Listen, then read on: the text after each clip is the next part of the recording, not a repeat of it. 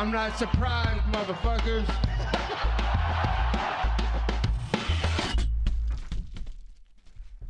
Bonjour à toutes et bonjour à tous. Aujourd'hui, épisode 70, Road to UFC, partie 3, épisode exceptionnel. Je suis super content. J'ai enfin l'équipe du euh, CCS, pas seulement Lionel, hein. même si j'adore Lionel, j'ai toujours euh, voulu avoir euh, Clément depuis un bout.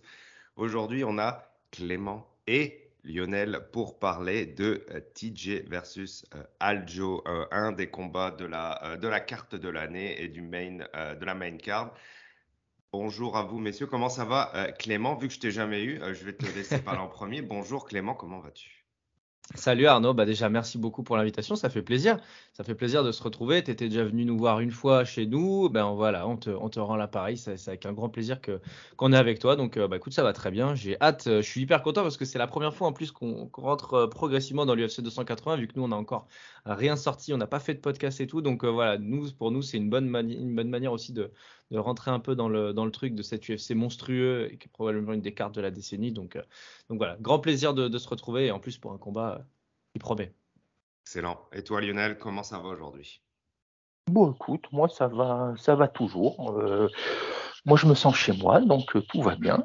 Merci. Mais tu l'es, mais tu l'es, bien sûr que tu l'es. Et Clément l'est aussi, évidemment. Merci. donc, ça fait vraiment plaisir de vous avoir. Aujourd'hui, on va, on va se concentrer sur ben, un des deux title fights de, la carte.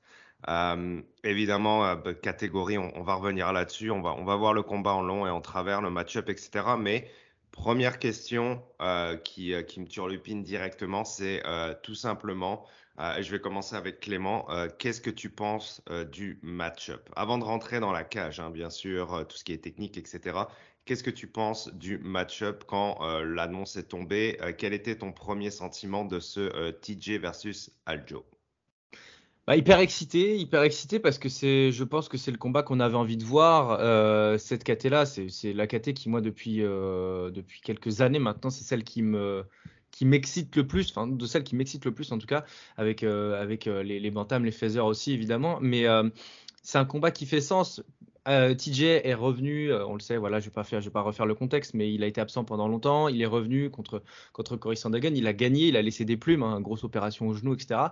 Mais au final, euh, quand on voit les, guerres qu'a pu avoir Cory Sandagon après, de, cette sortie avec ce contexte-là d'un combattant aussi nocif, aussi dangereux que, que Sandagon, c'est très très fort et ça en dit long sur, le, génie, enfin l'artiste qu'est TJ, TJ Dillashaw.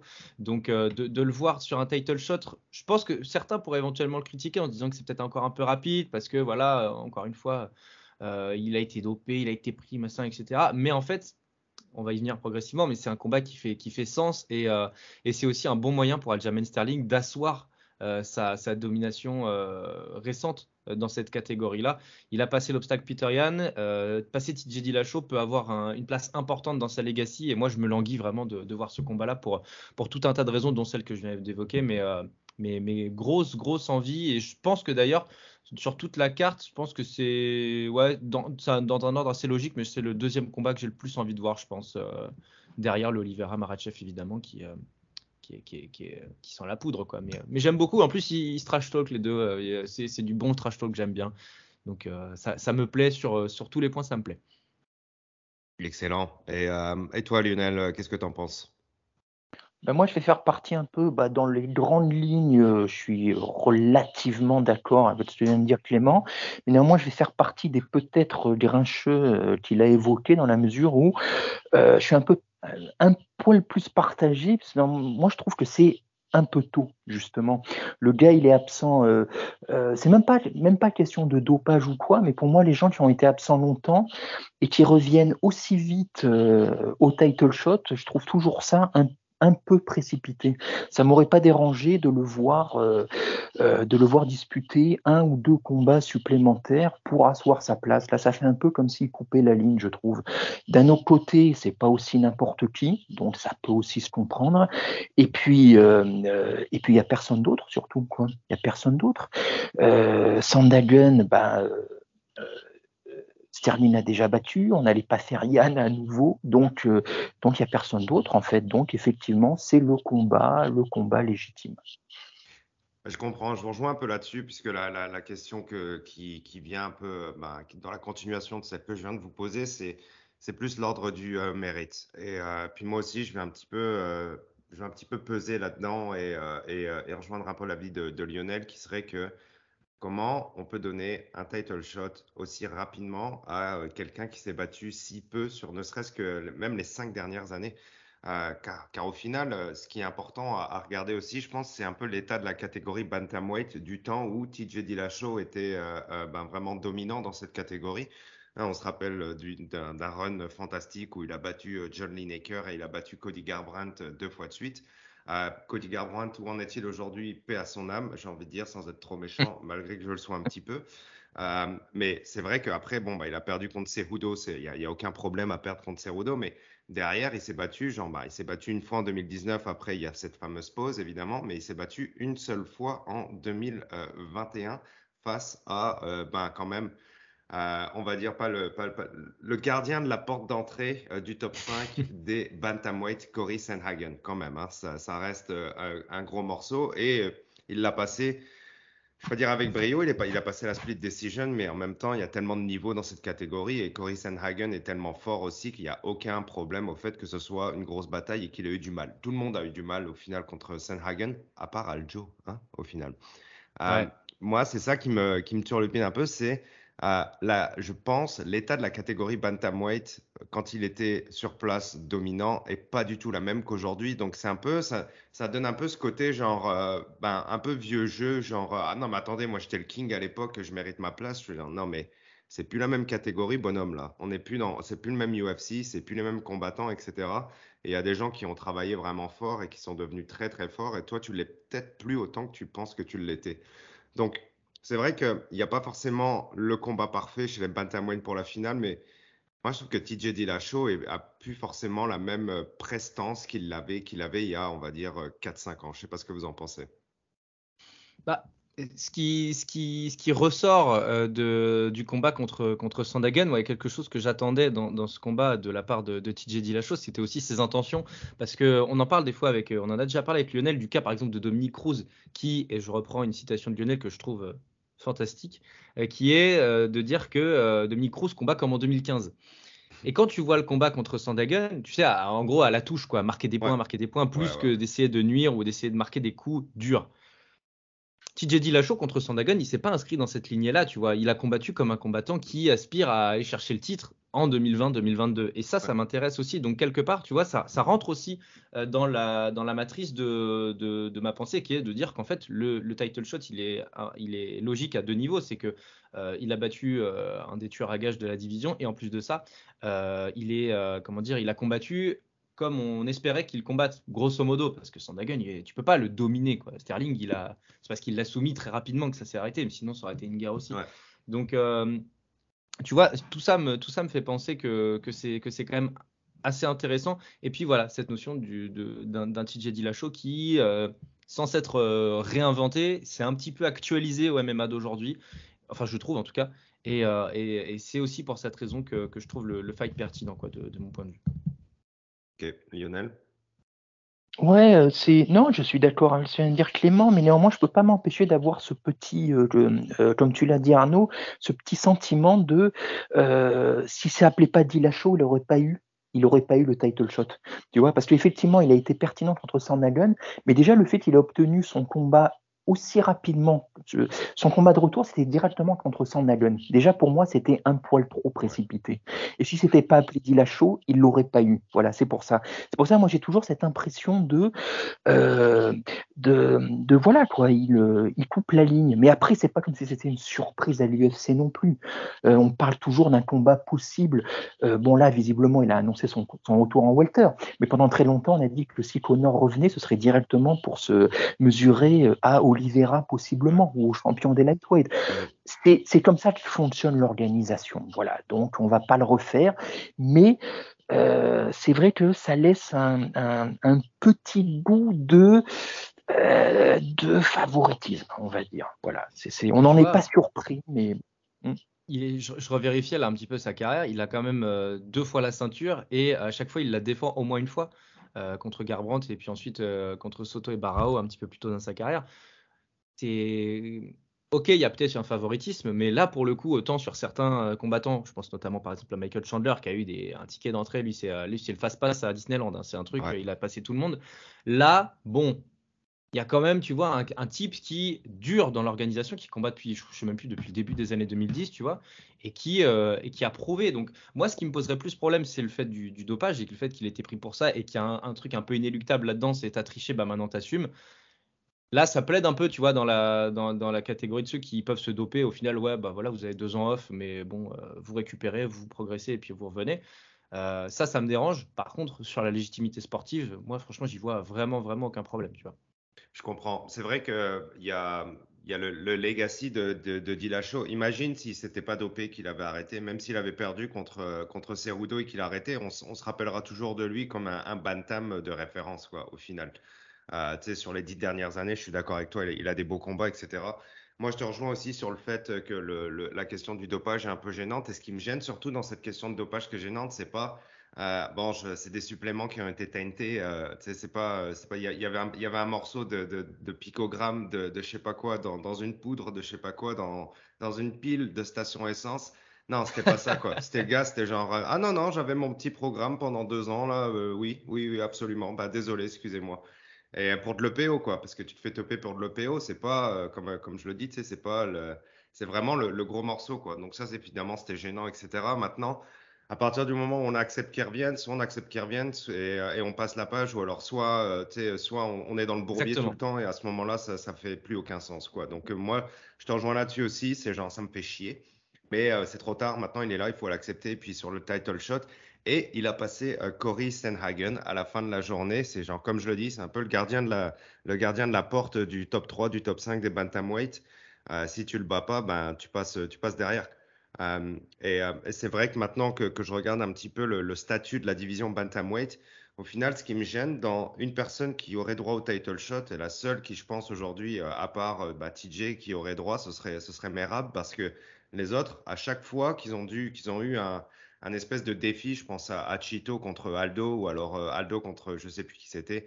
Euh, au final, à chaque fois, ils, ont cette barrière qu'ils n'arrivent pas à franchir et le fait que tu puisses pas franchir cette barrière, bah, c'est le jeu. Ça, ça, ça, ça, veut dire ce que ça veut dire, c'est que tu n'as pas le droit, tu ne peux pas aller chercher ce title shot si tu n'as pas passé justement cette espèce de euh, gardien de la porte qui te donne le dernier, le dernier mot pour le title shot ou pas. Tous les autres, ont échoué, à part Merab à date. Et puis on peut, peut croire que Merab c'est un peu tôt parce que bon, ben, ses perfs n'ont pas non plus été les plus excitantes. Tandis que Dillashaw, lui, il est allé vraiment à la guerre. Il s'est fait couper au premier round. Hein. J'ai regardé le combat au premier ou au deuxième. Il s'est fait recouper, bah, comme, comme quand euh, Sandhagen avait coupé euh, Sangyadong, quoi. La même affaire. Genre un coup de genre super bien placé. Il s'est fait knockdown. Euh, quand il s'est fait knockdown, euh, il passait des super, euh, des low single leg pour, pour, mettre son adversaire au sol et puis casser la distance, se relever, etc. et pas se retrouver en dessous à se faire taper dessus. il est toujours legit dans la réactivité, je trouve. Et comme tu dis, dans l'envie, je pense, d'aller chercher le combat. Parce que même si évidemment, il y a des morceaux qui sont un peu moins beaux, genre des one punch ou alors des single shots, tu sais, pour essayer de justement rester actif, mais il y a toujours cette envie-là. Et puis, euh, chez un combattant de MMA, l'envie est montrée. Je trouve que c'est super important. Et comme tu le dis si bien, Clément, c'est genre, lui, il a vraiment montré que ben, il n'était pas là juste pour faire, euh, pour faire belle figure. Quoi. Il a 36 ans.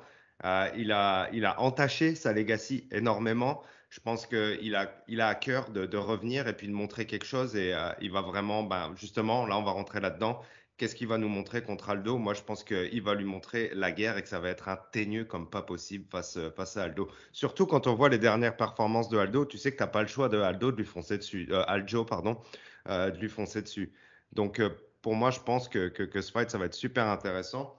On va rentrer un petit peu plus dans la cage. On va quand même reparler du style de Aljo, de toute façon.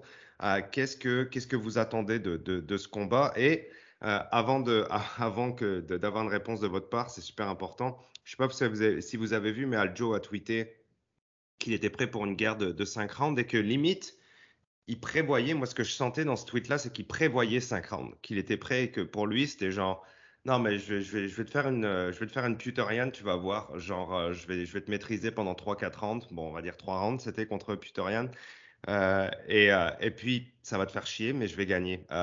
anyways, Qu'est-ce que vous en pensez pour, pour, pour ce combat, pour ce match-up? Qu'est-ce que vous attendez de ce combat-là dans la cage? Clément Beaucoup, beaucoup, beaucoup, beaucoup, parce que tu l'as, tu l'as évoqué un, peu en filigrane. Euh, Aljamain Sterling, c'est, tu sais, j'y repensais là un, un, petit peu avant de vous retrouver.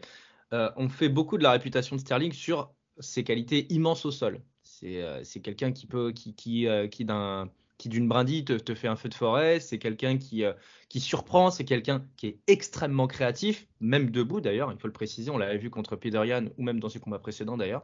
C'est quelqu'un qui euh, globalement laisse parler son MMA plus qu'il ne réfléchit, ce qui parfois a pu lui porter préjudice, notamment sur le premier combat contre Peter Yan, qu'il aurait perdu dans 99% des cas si Yan n'avait pas été euh, mhm. un abruti sur le coup. Ouais. Mais preuve en est qu'Aljamain Sterling est un combattant d'élite et qui mérite sa putain de ceinture dans cette catégorie de tueurs, c'est qu'il a changé aussi. C'est qu'il a, il a réussi à s'adapter, il a réussi à devenir plus intellectuel tout en gardant ce grain de folie, cette créativité qui fait qu'Aljamain Sterling est un combattant dangereux.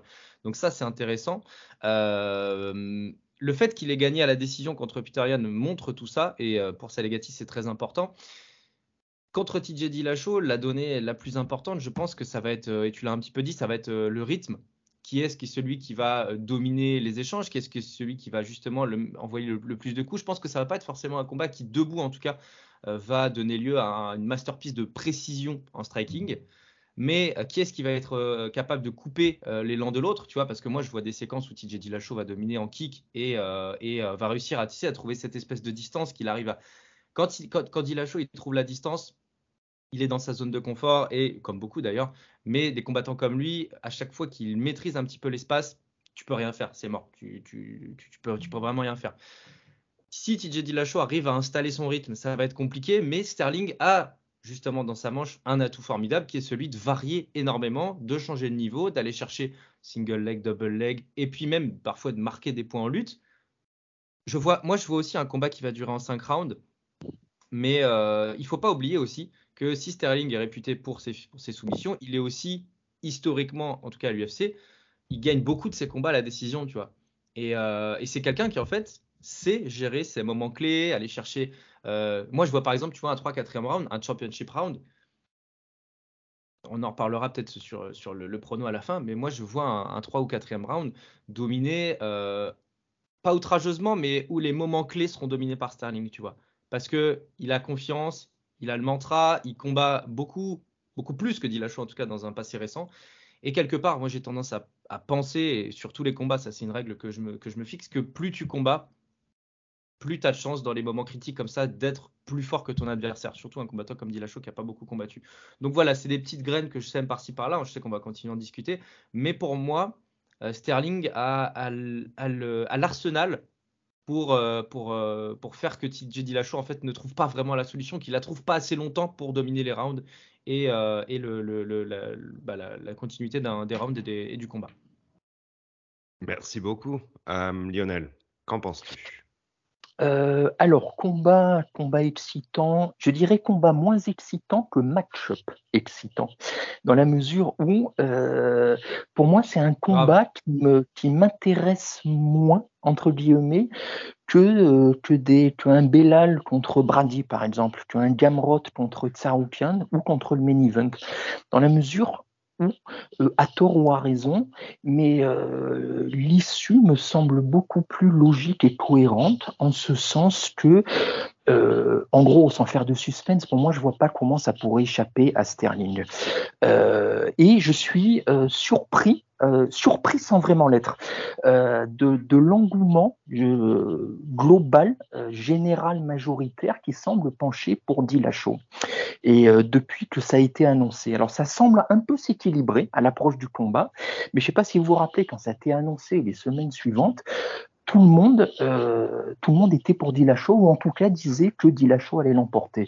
Alors certes, euh, Sterling euh, cristallise beaucoup de passions négatives autour de lui. Donc il y a beaucoup, il y a beaucoup d'anti-Aljo.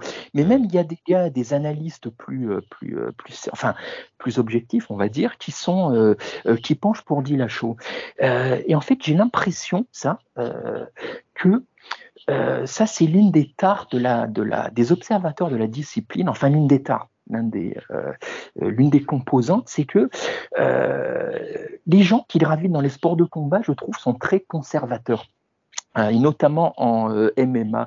Et on, alors la discipline est encore très jeune, mais on vit beaucoup dans le passé. Moi, j'ai cette image de gens qui euh, conduisent, euh, conduisent sur une route en regardant devant, mais en gardant un œil dans le rétroviseur. Et quand on voit les publications du MMA Twitter, je trouve qu'il y a énormément. On remet toujours du John Jones, du, JSP, du Connor, du machin ou quoi. Et là, en fait, j'ai l'impression que pour le combat à venir, les gens parlent de Dillashaw comme si c'était encore le Dillashaw de 2017, voire de 2014. Et euh, comme si c'était rien passé depuis. Alors je suis d'accord, Dillashaw Prime est meilleur que Sterling Prime. Si on veut faire un débat, un débat un peu pété, euh, il est juste meilleur, je trouve. Il est plus versatile, il est plus, euh, il a plus de talent, il est meilleur debout, il est, il est, il est juste, c'est un meilleur combattant pour moi. Et si on veut rentrer dans ce, enfin, aborder ce, ce, ridicule débat du GOAT, vous savez à quel point je trouve ça euh, très compliqué de comparer les gens à des époques différentes. Mais moi, si on devait euh, définir un GOAT des bantams, pour moi, ce serait sans doute Dillashaw. Parce que je trouve que c'est juste, il s'approche du combattant. Euh, euh, Arnaud parlait, pour, parler de Petroyan comme le combattant parfait de MMA, le combattant idéal. Pour moi, Dillashaw s'en approche aussi. En ce sens qu'il a une espèce d'imprévisibilité. Bon, ça, on va en parler après du côté plus analyse de, style. Mais voilà, Dillashaw c'est vraiment un combattant, hein, juste un combattant génial, quoi. Ce que n'a pas forcément Sterling du génie. Par contre, mais on est en 2022 et j'ai l'impression que les gens font abstraction de tout ce qui s'est passé euh, depuis ces quatre ou cinq dernières années. Il y a eu, on va pas tout refaire ou quoi, mais il y a quand même eu euh, le cutting très compliqué pour descendre en 125. Il y a eu la défaite humiliante contre Cerudo. Il y a eu euh, sous EPO, hein. sous EPO, hein. défaite contre, euh, contre Cerudo, contre sous quoi. Mais euh, il y a eu ensuite l'humiliation puissance exponentielle euh, de cette révélation qu'il était dopé. Il y a eu ces deux ans off, ces deux ans de ring rust qui sont euh, qui sont quand même énormes. Et pour moi, de fait, pour moi, ces deux ans auraient dû ont été d'autant plus importants parce que déjà c'est énorme, mais en plus ils ont été, on aurait vu la fin du prime d'Ilacho pour moi. Pour moi, on a été privé de la fin du prime d'Ilacho à cause euh, de ces deux ans off. Euh, privé par sa faute, hein. mais, euh, mais, mais, néanmoins, voilà. Et il a été opéré pendant ces deux ans off parce qu'il avait été blessé. Il revient, il se tape Sandagun, il le bat certes, mais après un combat très compliqué, il prend de nouveaux dommages, il se fait à nouveau opérer. Et, et ça veut dire qu'on va avoir là droit à un Dilacho qui a euh, je sais pas, Arnaud, tu l'as dit, il a 36 ans, je crois, déjà. Ans, ouais. ouais. puis comme tu le dis, ouais, opéré de l'épaule euh, pendant sa période euh, de prohibition, hein, on va dire ça comme ça. Et, puis, et puis récemment, encore opéré au niveau du genou. Opéré du genou. Ça, hein. il a de, quand tu arrives vers la fin de la trentaine et que tu commences à avoir des. des, des, pardon, des, des joints en, en mode genre titane et tout le bordel, ça commence à être compliqué, quoi, effectivement. C'est compliqué. Et en plus, il arrive, donc on va avoir droit à un gars certes conserve son génie du combat, il conserve ses skills, il n'y a pas de souci, mais les réflexes sont déjà un peu moins là. Il a livré quantité de guerre. Ça fait plus de dix ans qu'il est au top niveau. Euh, il y a l'usure du corps et en plus, il arrive face à un gars qui, lui, pour le coup, est en plein dans son prime qui est vraiment, qui est en pleine confiance, qui est dans une forme physique insolente, euh, avec qui il va pas pouvoir jouer au niveau émotionnel. Euh, donc pour moi, c'est un combat qui va être, que je pressens en tout cas, si ça se trouve encore une fois, je me plante complètement, mais qui va s'avérer, euh, qui est passionnant sur le papier, mais en théorie, et qui en fait pourrait bien se révéler en fait beaucoup plus simple une fois que ça va commencer. Alors, c'est parfait comme, euh, comme fin de question, puisque moi, je voudrais parler vraiment de l'opposition euh, des, styles. Hein. Euh, Aljo, on le connaît très bien, c'est plus un, gars du, du grappling. J'ai même pas envie de dire de sol, j'ai envie de dire plus grappling en général, parce que la façon dont, dont il amène ses adversaires au sol est très, très réfléchie. Hein. On, on, a déjà parlé un peu pendant, pendant ce podcast que, que, comme Clément disait, il est super, super intelligent et très varié. Euh, il a une très très belle technique, encore une fois, c'est ça c'est l'école Longo Serra, hein. euh, les, gars sont, sont des brutes en, en, grappling et ils gèrent très très bien la grille et la cage et la lutte contre la grille. Tandis que ben, Dillashaw, lui, est un pur produit du euh, MMA typique euh, lutte américaine. J'ai pas envie de faire euh, d'arriver avec mes gros sabots, mais on est un petit peu là-dedans si on voudrait mainstreamer notre pensée par rapport à ça. Et puis ben Dillashaw, lui, c'est sûr qu'il a, il a un peu la, la, patate du forain dans les mains pour, pour pouvoir mettre ses adversaires au sol. Il, est, il est super doué pour, pour faire mal et puis pour, éteindre la lumière le moment où il faut le faire. Est-ce qu'il est encore capable de le faire ou pas? Je ne sais pas. En tout cas, euh, au niveau des, deux styles, on est un petit peu quand même dans grappling versus grappling, même s'il faut le dire, si Dillashaw est plus complet, je suis d'accord avec toi euh, euh, Lionel, surtout dans son, dans son prime, il était un peu en mode Robocop, comme je le dis, pour, pour Puterian. Mais avec un petit peu moins de niveau peut-être pour Dillashaw aujourd'hui, est-ce qu'on n'arriverait pas dans un combat où ben, au final les deux s'auto-stopperaient et on serait un petit peu dans ben, une domination lente et sécurée de la part de, de, de Aljo, puisqu'il serait peut-être un petit peu plus ben, euh, en forme, on va dire, du haut de ses 33 ans et puis avec un petit peu plus de, de, combat euh, euh, sous, sous la pédale au cours des, dernières années. Je ne sais pas ce que, ce que vous en pensez, Clément. Moi, je suis complètement d'accord avec ça. C'est un peu la théorie de, de, ma pensée par rapport à ce combat-là. C'est que je, visualise vraiment un, un Aljo qui, qui peut-être en fait est attentiste au premier round parce que je pense que le combattant dont on a le plus besoin d'informations, c'est pas Aljo, c'est TJ, tu vois. Comment comment vont se passer les premières minutes, comment lui va driver les choses? Est-ce que euh, TJ sera le plus entreprenant? Ou est-ce que justement lui va se mettre dans une posture attentive? Je pense en tout cas qu'Aljo a tout intérêt à se mettre un petit peu dans cette posture euh, au, premier, au premier round pour essayer d'analyser un petit peu déjà la puissance euh, du striking de, de, TJ, essayer de voir justement s'il y a une phase de clinch, qui est-ce qui s'en sort le mieux. Tendance à penser que TJ a un avantage sur Aljo dans, le, dans le clinch et on sait que ça peut être important. et, donc en ça, je pense que le premier round sera peut-être un peu chiant, mais après, Deuxième round, en plus, il est quand même très très bien entouré, hein, Sterling autour de lui, euh, dans, son staff et, dans, son, bah, dans son coaching, donc, et même dans son intellect du, MMA. Donc, moi, je vois ce genre de premier round, voilà, de, de vrai round d'observation à la, round de boxe, et ensuite Aljo qui, Aljo qui déroule, qui trouve les solutions par lui-même, qui, euh, avec la créativité que j'ai pu évoquer tout à l'heure. Et, euh, et, en ça, oui, je pense qu'il va y avoir une annulation des forces dans un premier temps, mais qu'en fait, encore une fois, c'est Aljo qui va marquer les points euh, marquants, les moments marquants, pas forcément des points marquants, pas forcément des elbows qui vont ouvrir l'arcade comme on l'a vu de Sandhagen contre, contre Songadong il n'y a pas très longtemps. Pas forcément un, blood, un, un, bad blood, tu vois, mais une domination, pas forcément territoriale d'ailleurs, mais une domination des moments clés de la part d'Aljo qui n'en laisserait pas en fait vraiment à TJ et TJ qui progressivement perdrait un petit peu en confiance parce que justement, en fait, toutes ces, tous ces plans seraient un peu verrouillés par Aljo, qui euh, est un putain de combattant complet quand même, il faut le dire. Donc euh, voilà un petit peu comment je visualise les choses.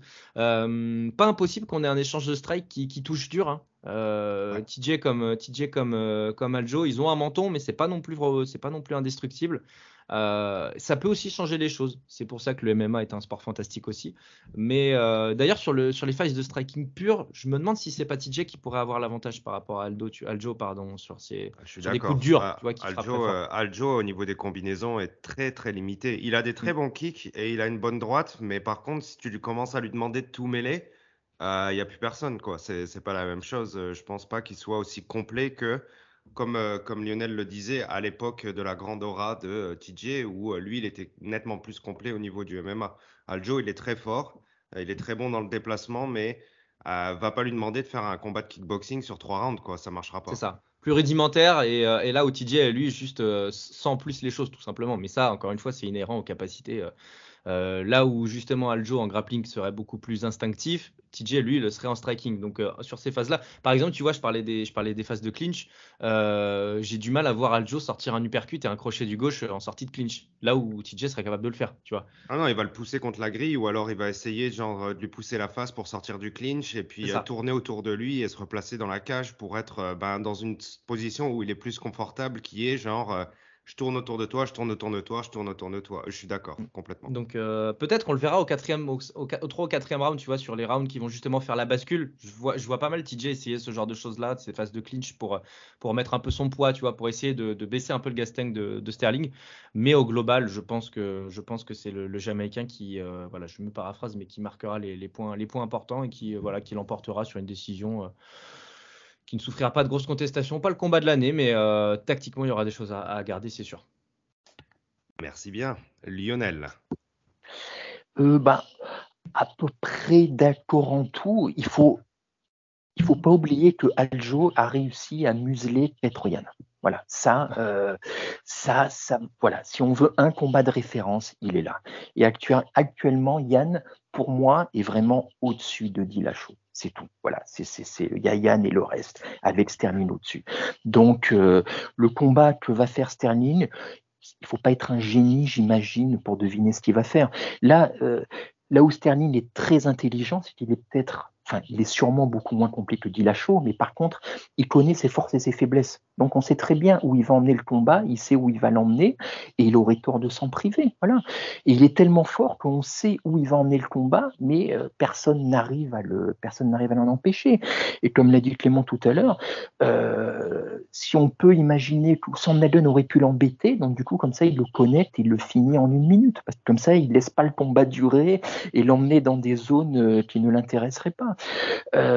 Après, ce que dit Lachaud a de plus que Yann, je trouve, c'est que Yann, c'est euh, euh, Arnaud, tu le compares fort justement à Robocop, parce qu'effectivement, Yann, il est robotique. C'est le Terminator qui s'avance vers toi, qui te découpe, et tu peux rien faire.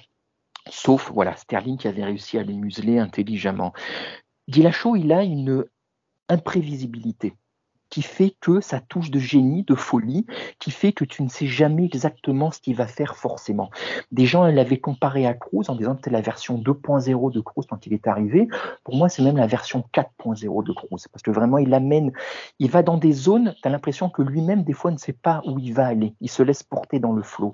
Le souci, c'est que pour faire ça, à haut niveau, il faut avoir une optimalité physique qui n'a plus, je pense. Voilà, c'est plus le Dillashaw de 2017 aurait peut-être pu le faire, celui de 2022, de fin 2022, de là d'où il vient, parce que mine de rien, depuis Sandalone, ça va faire quoi?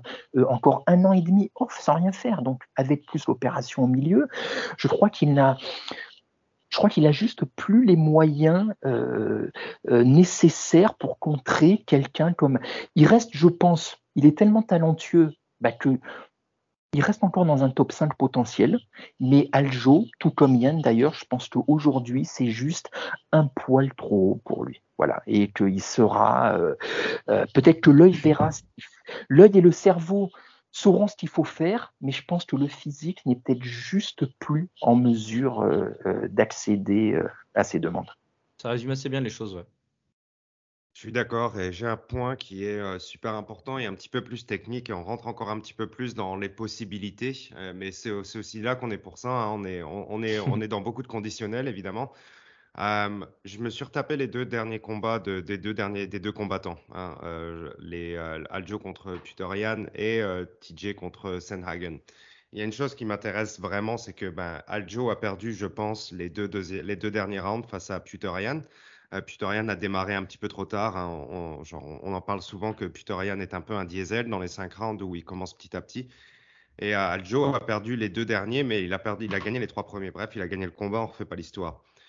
Aljo s'est retrouvé en position de tortue, je pense, j'ai compté environ quatre fois sur chaque, sur chaque round. Euh, c'est-à-dire que sur des takedowns, il est loop, il se fait manger, il se retrouve en position de tortue défensive au sol.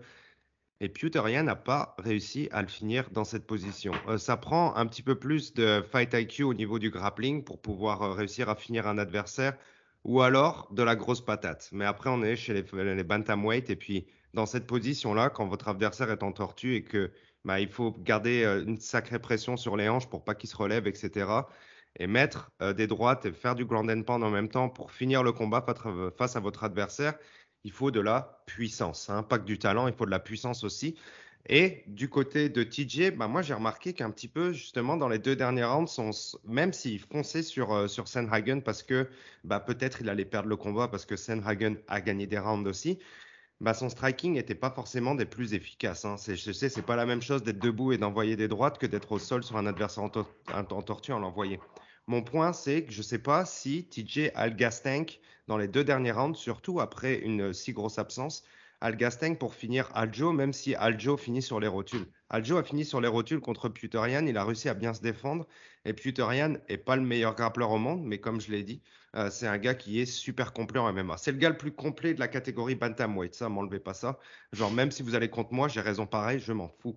Euh, Donc, on, te, te, contredira pas, t'inquiète. C'est bon, merci. Euh, qu'est-ce, que, qu'est-ce que vous en pensez de, ce point-là, justement, de la cardio et le fait que ben, dans les derniers rounds, euh, même si les deux sont fatigués, il n'y en aura pas forcément, euh, TJ n'aura pas forcément le gas tank et la puissance pour finir Aljo, alors que Aljo, lui, il a la fourberie possible sans aucun problème pour laisser traîner le combat, même perdre un ou deux rounds si possible, mais garder la ceinture. Je, je vais te laisser commencer, Clément tout dépend du rythme qui est mis et tout dépend aussi de, ce que souhaite faire Sterling. Parce que tu vois, je pensais à un truc pendant que tu, parlais, Arnaud, c'est euh, le combattant qui est en position de force, c'est Sterling parce que c'est lui qui possède la ceinture et dans le, dans le mode de pensée des juges aussi, on favorise un peu le champion. Est-ce que euh, Sterling, est-ce que parce que c'est pas, pas impossible non plus. Est-ce que Sterling pourrait pas nous faire une Adesanya des derniers combats, tu vois, à gérer? Tu m'attaques pas, bah très bien. Très bien, je vais attendre. De toute façon, c'est moi le champion, donc je m'en fous. Bah si, viens me voir. Et en fait, si tu veux, si Sterling se met dans ce, dans ce mode qui est proche de l'attentisme, mais c'est difficile de parler d'attentisme en MMA quand même. Ça reste deux combattants dans un octogone qui se mettent sur la gueule quand même, donc c'est difficile de le voir comme ça. Mais s'il euh, n'est pas proactif comme il pourrait l'être, Sterling, eh ben en fait, ça va un petit peu dans le jeu de TJ Dillashaw qui va justement pouvoir installer sa distance, qui va pouvoir installer son rythme. Et s'il se met dans son rythme, TJ Dillashaw, bah ça reste TJ Dillashaw. Et pour répondre concrètement à ta question, eh bien, tout dépend en fait de ce que Sterling veut faire. Parce que s'il laisse la possibilité à Dillashaw de s'exprimer ou en tout cas de rentrer dans le combat dans lequel il veut rentrer, sur cette bascule-là, ça peut, euh, ça peut aller en la défaveur du champion. Donc euh, voilà, voilà, ce, que je, me dis. Mais j'ai quand même du mal à voir Sterling euh, se, laisser, se laisser embarquer en fait dans un combat dans lequel il ne veut pas forcément aller et qui ne va pas dans son intérêt. Mais dans les premiers rounds, c'est sûr que je pense euh, TJ va, essayer de, foncer. Et, euh, parce que, comme, euh, je pense le, sentiment que, j'ai de, cette conversation à date, là, c'est que ça va, être compliqué pour lui. Donc, ça ne m'étonnerait pas qu'il essaye de le finir tout simplement avec du punch, quoi, et pas forcément avec du grappling. pas la meilleure des idées contre Aljo, n'est-ce pas? Merci pour cette réponse, Clément. Lionel, je vais te laisser rebondir là-dessus. Euh, remarque, c'était euh, la réponse parfaite à tout. Hein. qui pourrait servir de, de, de, de, devise pour ce combat. Mais euh, bah, de toute façon, bah, je vais rebondir sur ce que tu viens de dire. Oui, Dillashaw, il a intérêt à faire valoir l'une de ses principales qualités, l'imprévisibilité. Il peut pas rentrer, Clément a parlé de rythme, c'est exactement ça. Il peut pas rentrer dans le rythme de Aljo. Il peut pas laisser Aljo imprimer son rythme. Et pour ça, bah, il doit faire valoir ses qualités qui, qui, ont été, mais je ne sais pas qui sont encore, et c'est là toute la question, l'explosivité l'imprévisibilité, effectivement, lui rentrer dedans, euh, peut-être essayer de le connecter, euh, le bousculer, en gros, voilà. Mais en est-il capable, encore une fois? Aljo me semble aujourd'hui tellement, il me semble en place tu vois, c'est lui le patron, j'ai l'impression. Il émane de lui, je me répète, mais une, une, sensation de plénitude. Quoi. Il est, c'est le champion. C'est le champion, il le sait, il se sent bien et, euh, et il est légitime, il est à sa place. Quoi. C'est, c'est, et, euh, il est, euh, je sais pas, il est insolent de, de puissance. On parle d'un gars qui tourne, qui est hors camp. Il est à près de 80 kilos sec le mec, il est, mais il est énorme de puissance, de puissance. Là où Dillashaw n'est pas énorme pour un bantamweight en plus. Donc tout ça, tout ça, ça va jouer. Et tout peut arriver encore une fois, tu vois, mais j'ai l'impression que quel que soit le, le, le, prisme sous lequel j'essaye d'envisager le fight, je vois, je vois pas à part, enfin, je vois pas comment Dillashaw pourrait l'emporter euh, actuellement, aujourd'hui. Et en même temps, ça reste Dillashaw. Voilà.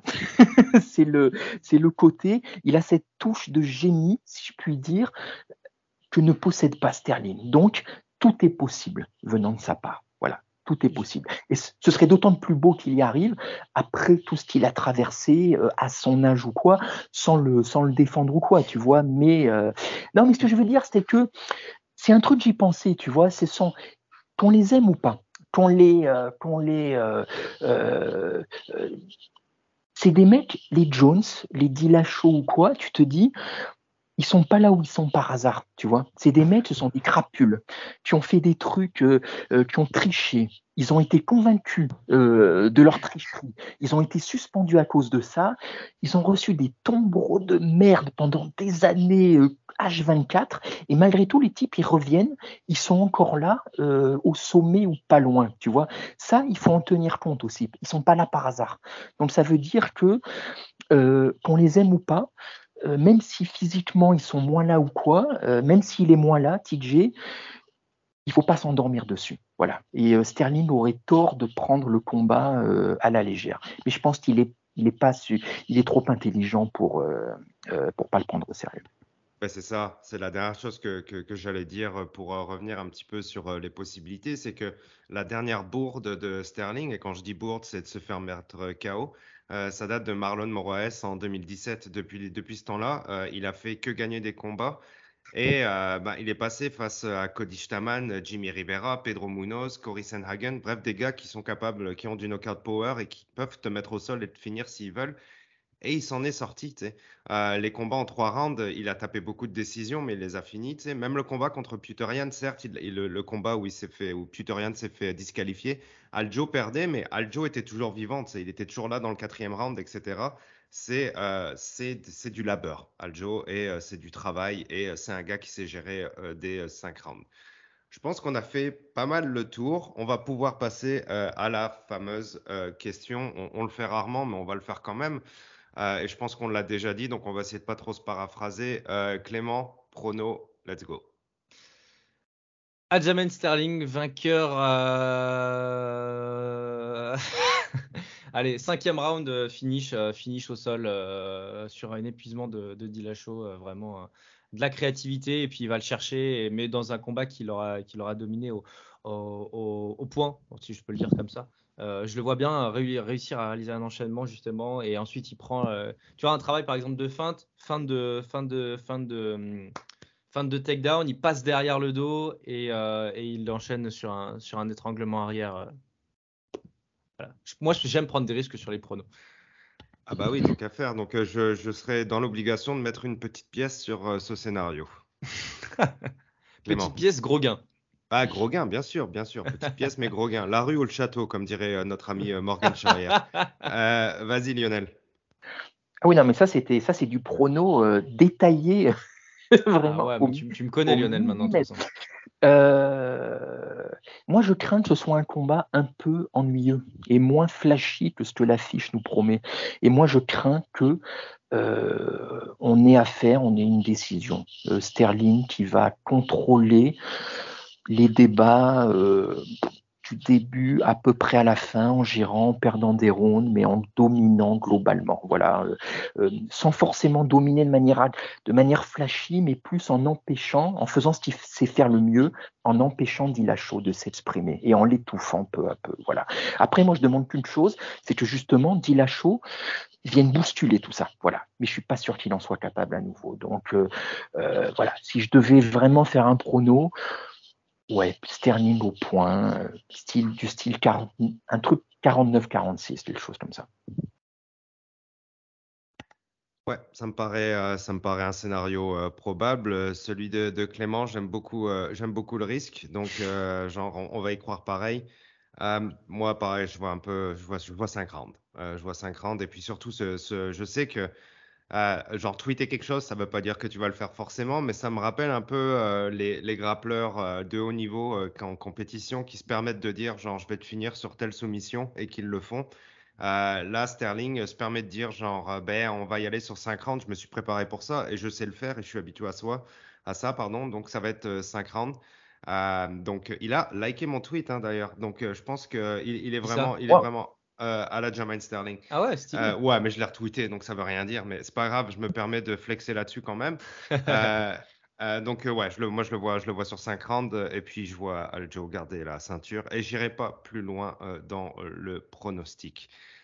En tout cas, merci beaucoup à vous. vas-y, vas-y Clément, vas-y. vas ce, ce, serait même mieux d'ailleurs pour la, compétitivité des bantams que, que, Sterling garde la ceinture en vrai tu, reviens à une ah, forme d'archaïsme en ayant dit la show champion, alors qu'en fait, tu es dans une catégorie avec euh, des, monstres et des jeunes en plus. Parce que Petrian, je le mets encore dans la catégorie des jeunes, même s'il a son petit ah âge. Euh, euh, et, je pense que même pour, le, pour la beauté de cette KT, c'est mieux d'avoir un Sterling champion dans cette match-up-là. Ah, on, Après, doit, même, on doit Ah, mais- avoir un Tutorian euh, Aljo à un moment donné, je pense, de toute façon. Euh, c'est n'a pas le choix. C'est pas. euh, ça. Moi, ça fait longtemps que j'ai fait une croix sur. Moi, au début, j'étais genre, c'est pas possible d'avoir une trilogie quand t'es à 0-2. C'est pas possible. Euh, mais euh, l'histoire a montré le contraire, que des fois, ben, euh, c'est pas parce que tu veux quelque chose que tu l'auras. Des fois, c'est euh, la force des choses fait que on est obligé de se taper cette trilogie. Chez les bantamweight, c'est un peu plus compliqué parce qu'il y a de la compétition qui est complètement débile. Donc forcément, il y a toujours du 109 euh, à ramener pour- aux portes de, de cette ceinture. Donc euh, c'est vrai que moi, je préférais aussi voir euh, Aljo continuer parce que le bordel que ce serait pas possible euh, si, euh, si TJ gagne derrière, ce serait, ce serait l'enfer. Ouais, c'est compliqué. Ce qui est compliqué aussi, et euh, ça, je voudrais votre avis en fait. Désolé, on étire un peu le podcast, mais on a du fun, donc on continue. Euh, euh, est-ce que, moi, je pense que si Aljo gagne, les fanboys de TJ vont être insupportables sur Twitter parce qu'évidemment, ils vont cracher sur la performance de Aljo. Et que Aljo, Aljo, quoi qu'il arrive, de toute façon, va se faire pourrir, je pense. À moins qu'il gagne, comme Clément le dit, au cinquième round avec un rire naked choke suite à euh, une feinte euh, au cinquième round apparemment euh, qui sera très très très bien euh, exécutée. La cote est à 7500, hein, j'en ai conscience, il n'y a pas de C'est problème. ça, il a, il a plus rien dans le gas tank, etc. Mais euh, il feinte un jab que l'autre, euh, évidemment, genre, va bien défendre parce qu'il a, il a encore beaucoup de, beau- beaucoup de jus pour remonter sa garde, n'est-ce pas? Euh, Mais euh, voilà, moi ce que, ce que je pense, c'est que Aljo va se faire pourrir aussi, quoi. Et euh, c'est vrai qu'on on va pas non plus faire le débat, mais euh, je sais pas ce que tu en penses, Lionel, du, euh, de, la haine, on va dire, euh, on va dire ce gros mot-là, c'est très gros comme mot, mais que Aljo a sur les réseaux. Euh, quoi qu'il arrive, pour lui, je pense qu'il il gardera toujours euh, cette espèce de, cette espèce de petit nuage au-dessus de la tête. hein, si je veux faire une analogie de cartoon avec un petit éclair qui, qui vient lui frapper la tête de temps en temps. Je sais pas ce que tu en penses, Lionel. Ouais, complètement. Mais alors déjà, il y a rarement de fumée sans feu. Il a quand même une attitude. cette, cette négativité, euh, elle sort pas de complètement de, de nulle part. J'ai l'impression Ah ouais. que lui, non seulement il s'en fout complètement, mais il en joue en plus. Bah Il est content de ça. Voilà, Oui, lui, oui. Non, ça lui passe complètement au-dessus et, euh, et il s'en délecte complètement. Euh, ce pourquoi tu ne peux pas rentrer dans, dans, sa- dans sa tête. Voilà, c'est l'une de ses Ouais. forces. C'est le, c'est le mec, il est, il est, euh, il est moqueur. Voilà, c'est le mec moqueur, taquin, qui, qui, qui, qui, qui appuie là où ça fait mal. C'est le, voilà, c'est, voilà. Non, non, effectivement. euh, mais du moment qu'il repart avec la ceinture, je pense que. Mais après, mais même si c'est paradoxal, tu vois, parce que les gens, ils en viendraient à détester, ils en viennent à détester Aljo. Ils soutiendraient du coup Dillashaw, euh, alors que le mec, lui, a été convaincu. Ouais. Sauf erreur, cette année, il n'a jamais rien fait de mal, quoi. Oui, mais, ouais. mais la, tu sais, la, la, la haine, la haine aveugle n'a pas de limite hein, sur Twitter. Ah, euh, Il y en faux. a, euh, il y en a, j'aurais préféré genre danser du côté du diable juste pour pouvoir euh, chier plus sur la personne qu'ils aiment encore moins. quoi. C'est le cycle de la haine qui est euh, infini. quoi. C'est beau, complètement con. C'est ça, Ouais, c'est c'est exactement. beau, mais bon, tu sais, c'est genre, euh, bah, enfin, j'ai pas envie de partir sur euh, du, du quoi euh, inspirationnel ou quoi que ce soit, qu'il faut toujours être positif et tout. Il faut un peu de négativisme dans, euh, dans, dans la communauté pour pouvoir faire bouillonner justement tous ces combats, etc. Mais enfin voilà, on, on est d'accord que c'est des fois c'est de la haine pour de la haine quoi, et que c'est genre c'est pas forcément justifié non plus. Mais comme tu le disais très bien, Lionel, c'est que genre Aljo, bon, c'est sûr. Quand il s'est fait, quand, Putorian s'est fait disqualifier, qu'il a acheté la ceinture, euh, non, j'en veux pas, je la mérite pas, je veux pas la gagner comme ça, et qu'une heure après, tu le vois en train de manger un gâteau avec la ceinture autour de la taille avec ses amis, t'es là genre, est-ce que tu te fous de ma gueule ou est-ce que tu Bah, il- trolls ou euh, je sais pas, mais bon, moi je trouve ça rigolo. Et euh, après qu'il y ait des gens qui ont la, qui aient la haine là-dessus, bon, chacun veut perdre son temps comme il le veut, hein, moi, enfin, je m'en fous, chacun fait ce qu'il veut, mais euh, bon, c'est plus drôle qu'autre chose, je pense, quoi. C'est pas non plus Ah, méchant. euh, T'as quand même, t'as quand même, pour ceux, pour euh, quand même très nombreux à avoir fait du sport dans notre vie, euh, il y a ceux qui ont leur réaction à chaud et à froid aussi, tu vois. Je Bien sûr. comprends qu'il ait balancé la ceinture à chaud parce que c'est pas la manière, enfin, il- comme il l'a dit en fait, c'est juste pas comme ça qu'il voulait gagner la ceinture.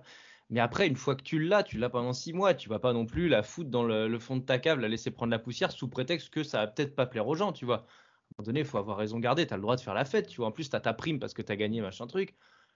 Eh, va, va t'amuser, va au club, euh, mange un gâteau, euh, puis ça va. Il a pas, il y avait pas un rail de coke sur la table, quoi. Tu vois. Ouais, il a mangé un gâteau. Ouais, comme les champions le disent si bien, c'est euh, le combat est facile, c'est l'entraînement qui est difficile. Et, puis ça, nous, on n'y pense pas forcément trop et que Il n'a pas forcément gagné ce combat. bon, encore une fois, hein, les circonstances, etc. Mais tu gagnes pas forcément le combat uniquement dans, le, dans la cage. Tu le gagnes aussi sur les six mois précédents le combat, euh, sur, sur, ce que tu t'entraînes. Et puis ça, il y a trop de gens qui chient là-dessus, quoi. Et c'est insupportable parce que, enfin, nous trois là, on, fait du sport euh, de, de, peu importe ce que c'est, mais on sait ce que c'est de se dépasser, etc.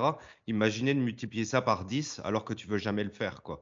C'est à, à respecter un minimum, quoi. Ils, font, euh, ils, sont, ils sont 8 semaines euh, loin de leur famille, ils bossent comme des chevronnés, ils font des cuts, ils se mettent en danger dans leur santé. Bon, c'est un peu de leur faute aussi, mais. Yeah, quoi, tu vois, enfin, à un moment donné, euh, oui, il y en a qui parlent trop, il y en a qui parlent beaucoup, moi, il y en a qui m'énervent. Sterling, jusqu'à preuve du contraire, il n'a pas non plus dépassé les bornes, tu vois, je veux dire. Il n'a pas frappé une voiture avec une femme enceinte et partir en courant, ça va. C'est ça, c'est ça, c'est ça, c'est ça. Il n'a pas. Exactement, je peux pas dire mieux. Lionel, un petit, euh, un petit dernier mot sur, euh, sur la, l'opinion générale euh, sur, sur Aljo. je vais faire un pas de côté et je vais. ah, vas-y, vas-y, allez, question. allez, let's go. Non, non, non, non, mais non, non, non, sans euh, repartir dans des digressions sans fin, mais c'est, euh, mais c'est aussi à l'image, euh, on peut blâmer les fans, mais c'est aussi à l'image de ce que fait l'UFC, tu vois. Et là, je vais boucler la boucle avec ce que tu disais au tout début du podcast quand tu as introduit bah, les deux protagonistes et tu es revenu brièvement sur ce qu'avait fait Dillashaw et tu parlais de suspension de dopage. L'UFC n'apprécie pas euh, Sterling non plus. Dana White ne l'apprécie pas. Il l'a clairement, il n'a pas vraiment dit, mais il a clairement laissé sous-entendre lourdement qu'il n'avait pas été content. Il suffit de voir sa tête quand il, euh, que ce soit Sterling qui garde la ceinture notamment quand euh, il a rencontré Yann pour la deuxième fois. Voilà. Donc si tu veux, c'est quand même un sentiment qui est limite encouragé par tout le monde, par les institutions officielles, tu vois. Là où euh, euh, lui, c'est presque euh, son histoire de dopage. Je ne sais pas si vous vous rappelez quand il était revenu contre Sandler euh, l'année dernière dans les countdowns, machin ou quoi, euh, sa suspension, c'était presque, ils en faisaient euh, un artifice lacrymal. C'était presque, il fallait le plaindre. Ah, dit la chaud, il revient après deux ans, quel courage. Mais gros, euh, c'est la faute à qui si tu étais absent deux ans?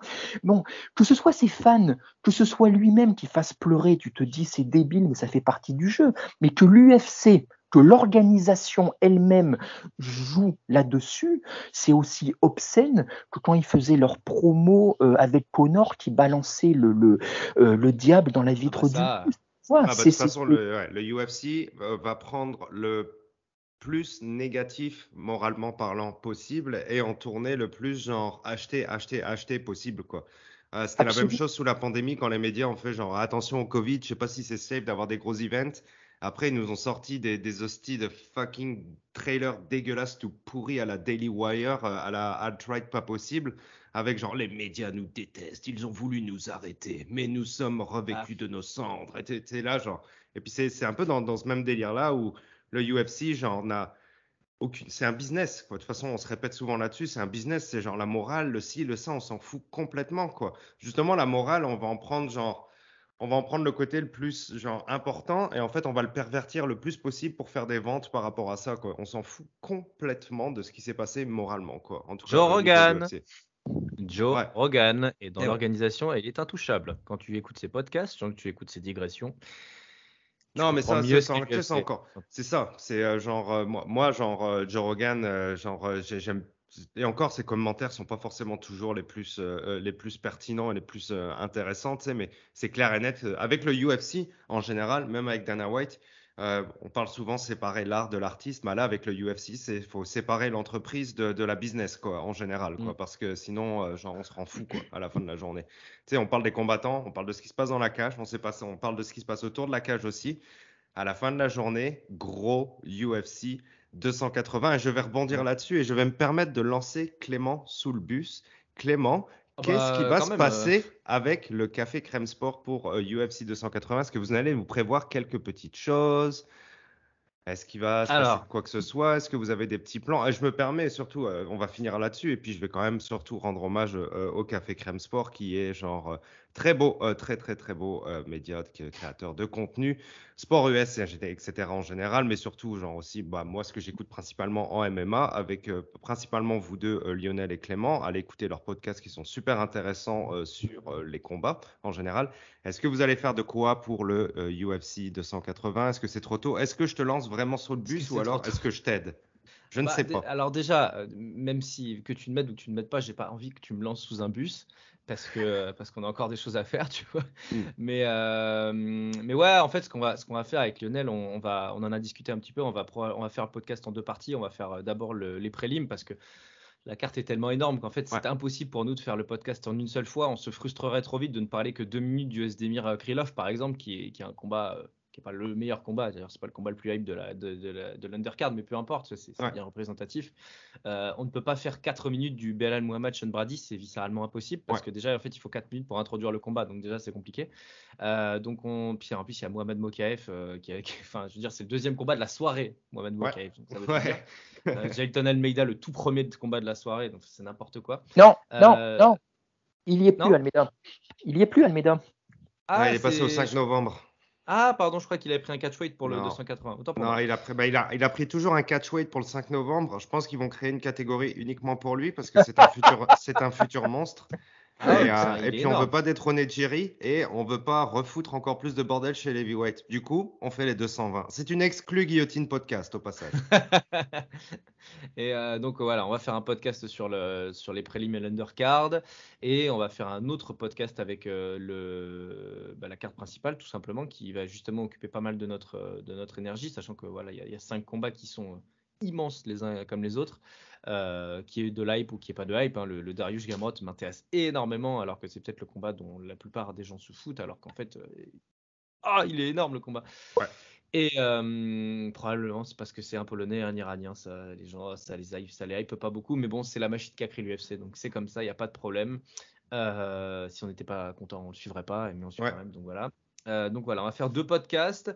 Euh, on avait posé la question, s'était posé la question d'éventuellement faire un space pour faire intervenir tout le monde, mais euh, Alex Herbinet et RMC ont prévu d'en faire un éventuellement sur Twitter. Donc à quoi bon se faire envahir par la, par la marée de RMC c'est, je veux dire, c'est faut rester à sa place aussi. Et puis peut-être qu'on interviendra dans le, dans le space d'ailleurs c'est pas une c'est pas ouais ouais carrément. Bah c'est euh, genre encore une fois de ma faute je lance tout le monde sous le bus tu vois c'est un peu ma spécialité. J'en avais parlé vite fait sur euh, sur euh, Twitter et, et Alexandre Ebriné s'est permis de me répondre en compte faire un space etc je me suis d'ailleurs excusé d'ailleurs je lui ai dit genre je voulais pas rien teaser du tout mais il était content enfin bref euh, euh, et tout. En tout cas, ça va être, ça va être un super beau moment, je pense, euh, ce space chez, chez RMC qui font un, taf de ouf. Au niveau du mainstream pour, pour le MMA, ils font ça vraiment très très bien au niveau de mmh. l'éducation pour les gens, sachant qu'ils ont des bons invités et qu'ils ont surtout de très bons journalistes pour faire du bon contenu.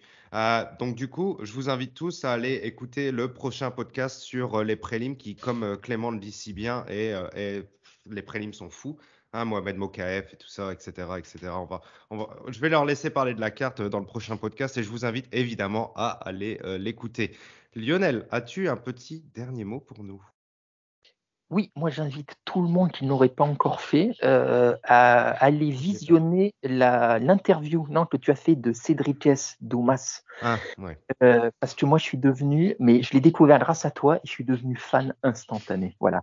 On dit de certains, euh, Clément l'a évoqué, Darius et Gamrot, ils disent, moi je pense pas que c'est parce qu'ils soient polonais ou quoi que ce soit, c'est juste parce que les mecs n'ont aucune personnalité. C'est pas de leur faute, hein, je leur reproche en rien, c'est chacun sa. Après, ces personnalités médias et personnalité dans la vie, on ne sait pas trop. Donc, je me permets de mettre une petite. Euh, Absolument. Petite, euh, aparté par rapport à ça. Il y a des gens, ils sont juste genre, euh, moi, j'ai pas envie d'être, genre, j'ai pas envie d'être Clément ou j'ai pas envie d'être Lionel devant les médias. Je vais juste être Monsieur X et puis je vais tout donner dans la cage, quoi. Voilà, comme tu le dis, ça pour il ça. Paraît que Vettori, par exemple, est un mec sympa, alors que c'est un énorme trou du cul dès qu'il met les gants. Hein, par contre, Sean Strickland, j'aurais quand même peur de lui dans la vraie vie, tu vois. Bah non, tu fais, tu fais fin de jab et tu mets crochet gauche, c'est bon. Hein. Ça suffit en fait. C'est facile. Hein. Tu lui mets un low kick et hop, allez, hop, c'est parti. La garde descend. Ok. Euh, oui, excuse-moi Lionel, on, diverge encore, quoi. On diverge. Non, non, non, je t'en prie. Non, non, mais donc là, je suis devenu voilà fan de euh, fan du combattant, voilà. Et, oui. Et puis les middleweight qui ont besoin de compétition aussi, hein. Et deux gros, gros, gros compétiteurs qui s'en viennent chez les middleweight, comme tu le dis. Cédric S. Dumas, qui, je l'espère, confirmera au plus vite, mais qui était super impressionnant chez les, dans les Contender Series. Et évidemment, on va pas trop en parler, sinon on peut divaguer pendant très longtemps, mais Bonical, euh, on espère qu'il sera évidemment le prospect que tout le monde espère, mais nous n'en savons absolument euh, rien et euh, Clément hoche la tête. Apparemment, non, parce que Lionel, il, Lionel, il veut pas qu'on ah, en parle. Ne parlons pas de ça, ne parlons pas de ça. Il en, entend trop parler, ça l'énerve. Ok, ok. Alors, on va parler de UFC 280. Merci beaucoup à vous pour ce podcast, les gars. Ça fait trop plaisir de vous avoir tous les deux. Euh, encore merci au, Café Crème Sport qui, euh, je pense, a été une belle année. Franchement, 2022, on s'est pas encore fini, mais euh, il y a eu beaucoup de, beaucoup de MMA. Et puis moi, ça m'a permis d'avoir un petit coup de boost, de, travailler un petit peu plus avec vous aussi. Ça m'a donné plus envie, etc. Et puis, encore, je, le dis souvent, mais je trouve qu'il y a, évidemment, il y a un peu un split de communauté dans le MMA francophone. Euh, et il y a une communauté qui est euh, super, super intéressante, super respectueuse, etc. Et ça, j'ai appris à la connaître un peu plus grâce à vous. Donc, merci. Euh, allez suivre le Café Crème Sport sur Twitter, qui, il n'y a pas si longtemps que ça, je crois, a fêté ses 6500 followers. Hein. c'est quand même quelque chose. Bravo à vous, les gars. J'arrête de parler. Et allez, regarde, allez écouter le prochain podcast en prélim et de la main card du Café Crème Sport. Merci beaucoup à vous, les gars. Ciao, merci à toi Arnaud pour l'invitation. Ciao les boys. At the end of the day, it is